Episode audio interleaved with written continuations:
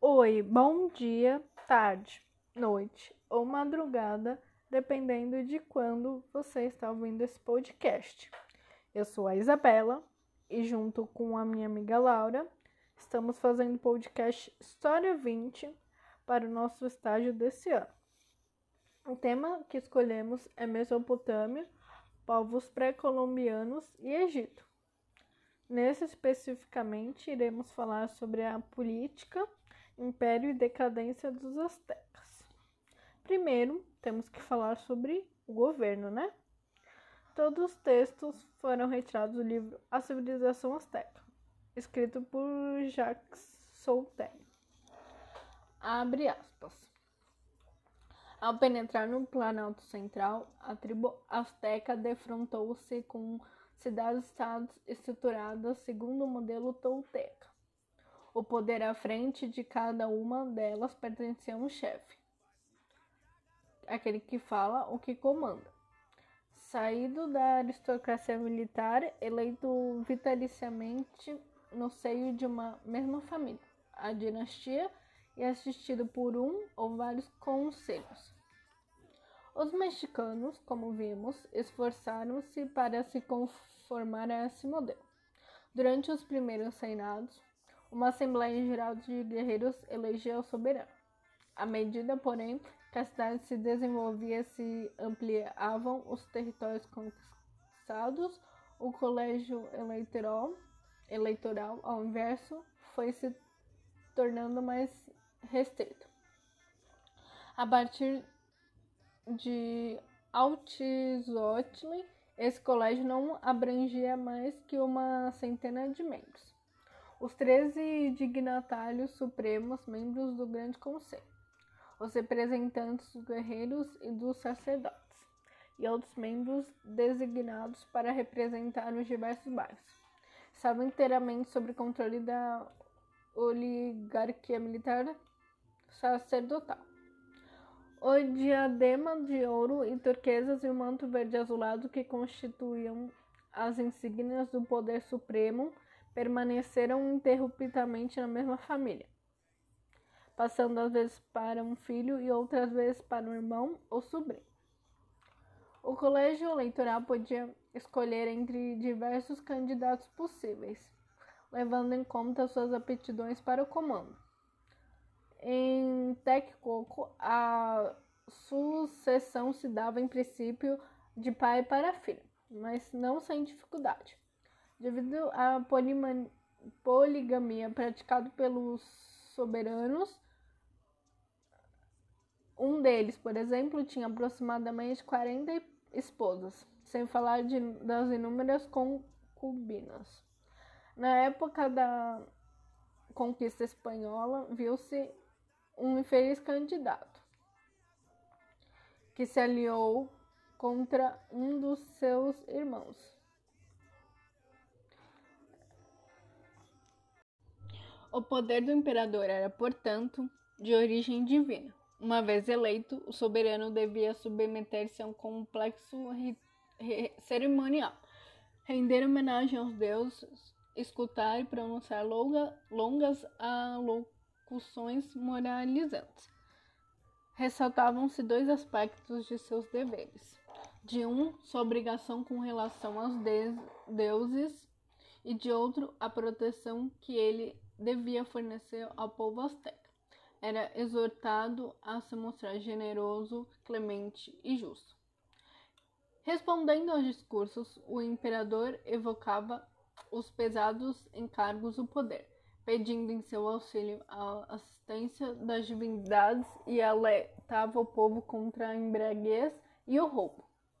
Sobre, sob as fórmulas de uma retórica rebuscada, percebia-se claramente a noção de bem público e o sentido dos deveres do soberano. A aristocracia azteca tinha um conceito muito elevado de Estado conhecemos o texto de uma invocação dirigida por um sacerdote, pedindo aos deuses que fizesse morrer um soberano indigno, entre aspas, cujo coração está amarrado de espinhos, que não aceita conselho de pessoas algumas e se conduz como um ébrio sem cérebro. O conselho podia, inclusive, rejeitar até três vezes uma proposição do imperador, mas devia submeter-se a uma quarta mensagem. O conselho, primitivamente eleito pelas frações territoriais, foi se tornando um órgão restrito, cujos membros eram designados pelo soberano ou recrutados por cooptação. Além dos dignatários já mencionados, havia uma hierarquia de funcionários de alto nível, com títulos frequentemente obscuros, tais como guardião da casa sombria, aquele que beira a água, e assim por diante. É provável que no primeiro tempo as cidades associavam, associadas na tribo tri, Tríplice Aliança compartilham a administração das províncias conquistadas, nas quais operavam militares e funcionários enviados por uma por cada uma delas. Assim se procedia no apogeu do Império com relação às declarações de guerra. Três delegações de embaixadores apresentavam-se sucessivamente nas cidades contra as quais a Liga se preparava para guerrear. De modo geral, porém, era o México, isso é, o governo azteca, que absorvia cada vez mais a essência do poder imperial. As guarnições, os governadores e os calpiche, calpique, coletores de impostos dependiam exclusivamente de, sua autoridade.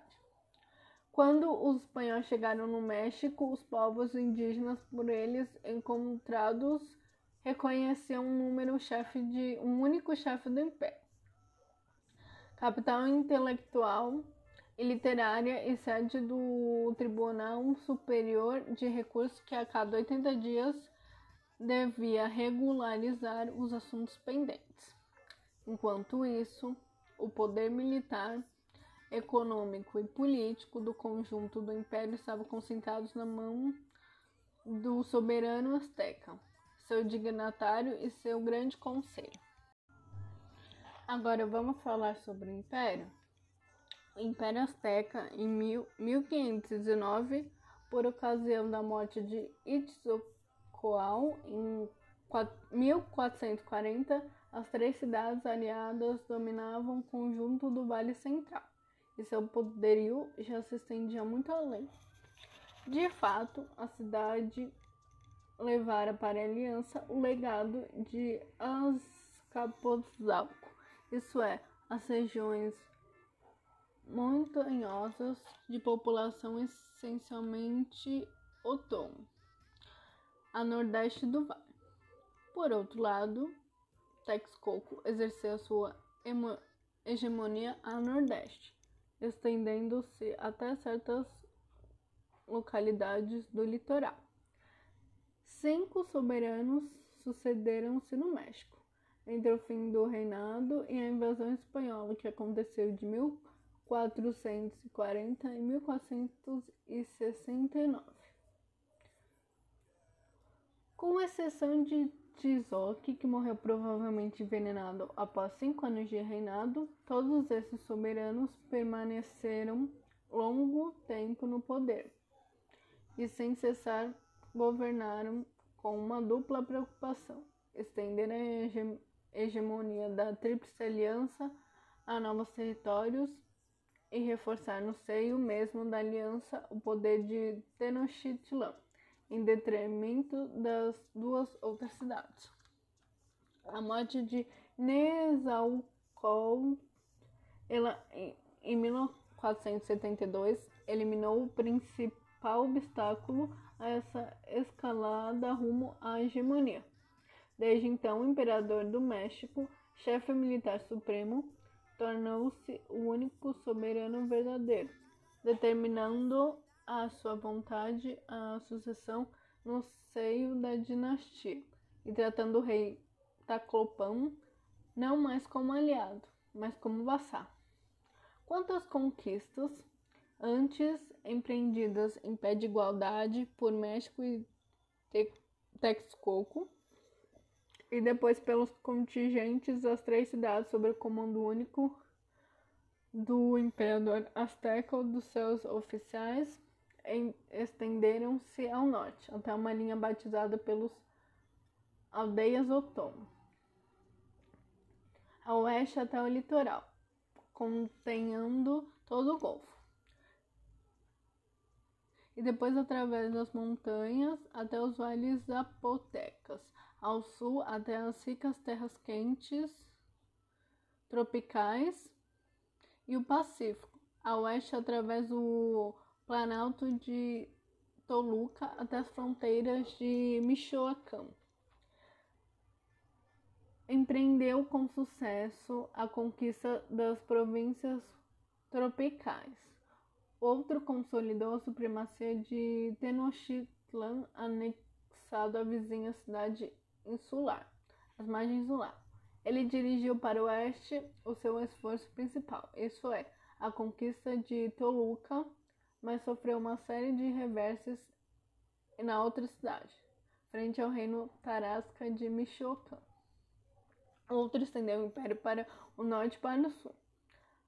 E as listas de conquistas de cada reinado com frequência reproduzem hieroglifos das mesmas cidades o que faz supor que algumas dessas conquistas continuassem precárias.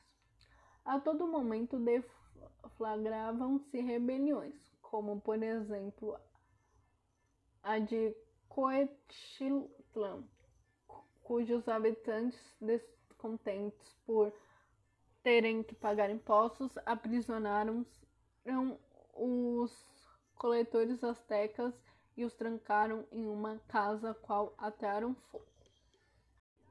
Agora vamos falar sobre o, a queda do Império Azteca. 1. Um, as primeiras expedições espanholas.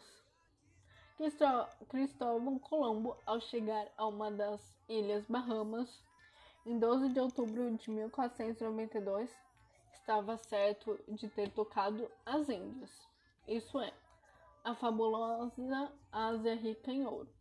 A ocupação espanhola estendeu-se primeiramente às ilhas São Domingo, Porto Rico e Cuba. A costa sul-americana e a da América Central foram descobertas no início do século seguinte. Em 1513, Nunes de Balboa, atravessando o Isto Estimo avistou o Mar do Sul, ou seja, o Pacífico. Ninguém, entretanto, suspeitava da existência do México, de seus imensos territórios e de sua civilização. O próprio Colombo passara ao, longo, a, ao largo da descoberta, em 1502, quando, não longe de Yucatán, encontrara uma piroga maia carregada de tecidos, cacau e manchados por cobre. Em 1522, uma caravela que fazia a rota do Golfo de Darien a São Domingos foi lançada por uma tempestade a costas de Yucatán. Dois espanhóis somente sobreviveram ao naufrágio e depois ao cativeiro em mãos de uma tribo maia. Um deles viria a ser liberado por Cortés oito anos mais tarde, enquanto outro guerreiro, casado com uma nobre maia, terminaria seus dias como um cacique indígena. Essa primeira descoberta do continente passou completamente despercebida em meio aos naufrágios e des desaparecimentos tão frequentes na época. Foi somente em 1517 que uma expedição partida de Cuba com três navios sob o comando de Francisco Hernandes de Córdoba entrou em contato com os maias de Yucatán e de Campeche. Repelidos com perdas por esses índios belicosos, os espanhóis foram obrigados a reembarcar apressadamente. Dos 110 homens que haviam participado para a descoberta, 57 pereceram nessa aventura, inclusive o chefe. Os sobreviventes, porém, descreveram maravilhados as cidades mais que tinham conseguido observar do litoral, seus edifícios e seus templos em pedra, as ricas vestimentas e as joias dos nativos. O Yucatán, que ainda se pensava ser uma ilha, revelava-se como um mundo novo, mais povoado e civilizado que as antigas.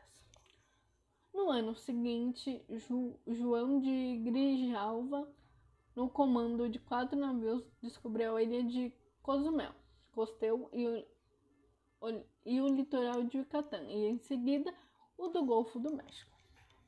Prosseguindo na rota de Tabasco até Tupã, deixou o território maia, e pela primeira vez os europeus entraram em contato com províncias do Império Azteca contrariamente ao que ocorreu na expedição anterior.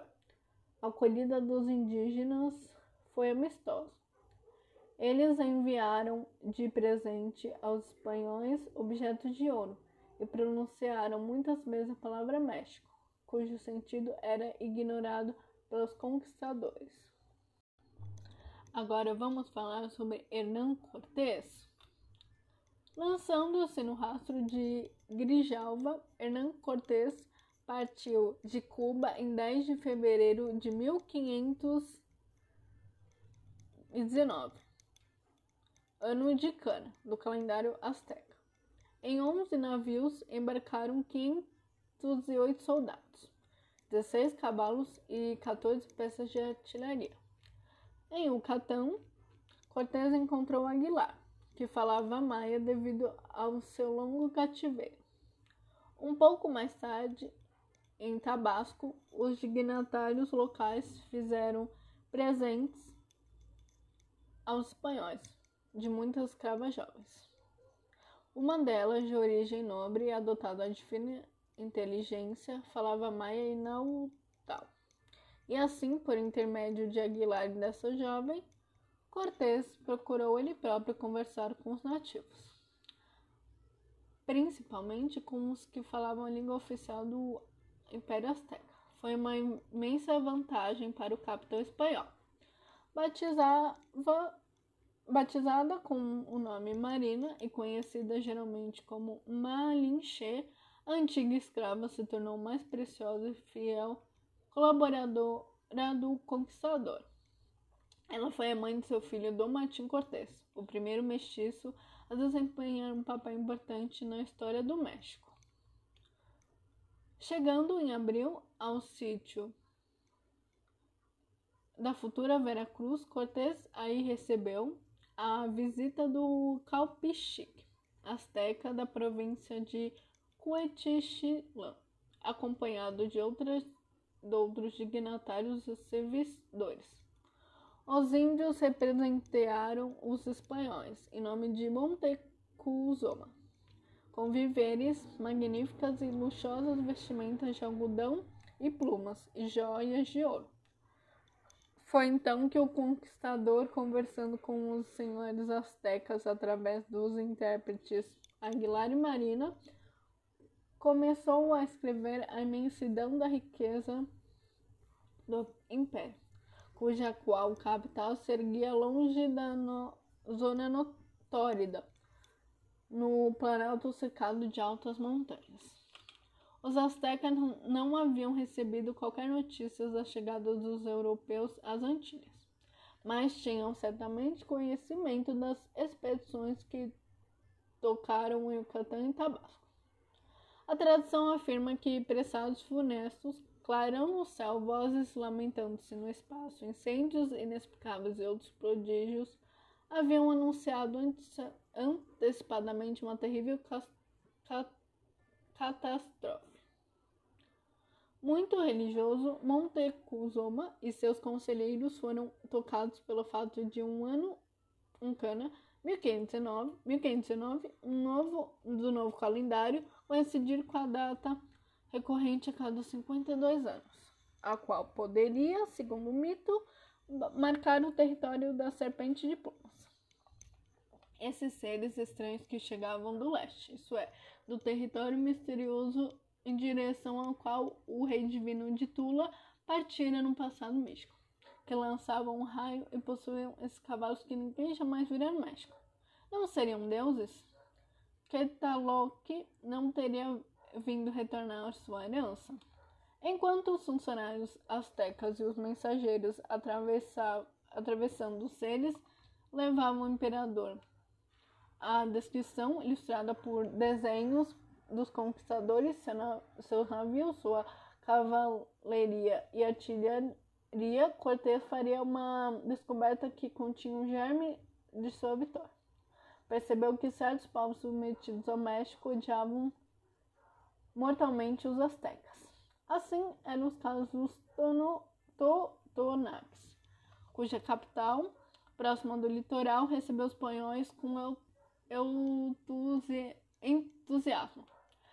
Em agosto, Cortés se pôs a caminho do planeta central com 3 mil guerreiros e carregadores. No dia 2 de setembro de 1519, os espanhóis chocaram-se na fronteira de Tlaxcala com a residência voluntariada dos Tlacatecas e seus aliados, os Otomes. Após muitos dias de combate, a aristocracia, animada por sua hostilidade secular para os astecas, decidiu-se a procurar a aliança dos poderosos estrangeiros contra seu inimigo mexicano. Os espanhóis entraram em Tlaca, que consideraram muito maior do que Guaná, Guaná, sobre uma chuva de flores. Desde então, a conquista tornou-se essencialmente uma empresa hispano-tlacalteca. A crescida dos contingentes de Cala, a coluna espanhola dirigiu-se a Cholula, onde 6 mil índios foram massacrados pelos aliados. Depois, penetrando entre os vulcões, entrou no Vale Central. Após terem passado a noite em uma residência senhorial, os conquistadores atravessaram a passagem elevada que ligava a costa meridional à cidade de Lacusta. Acompanhava de inúmeros dignatários, entre os quais o rei de Texcoco, recebeu Cortés a entrada da cidade. Dirigindo-se à palavra, declarou especialmente: Sede bem-vindo ao no nosso Senhor. Sede bem-vindo, nosso Senhor, de volta ao vosso país e entre o vosso povo, para vos, vos sentar sobre o vosso trono, do qual fui detentor por algum tempo em vosso nome. Os espanhóis instalaram-se no antigo palácio em 8 de novembro de 1519. Obrigada a quem ouviu esse podcast até aqui e já já a gente volta.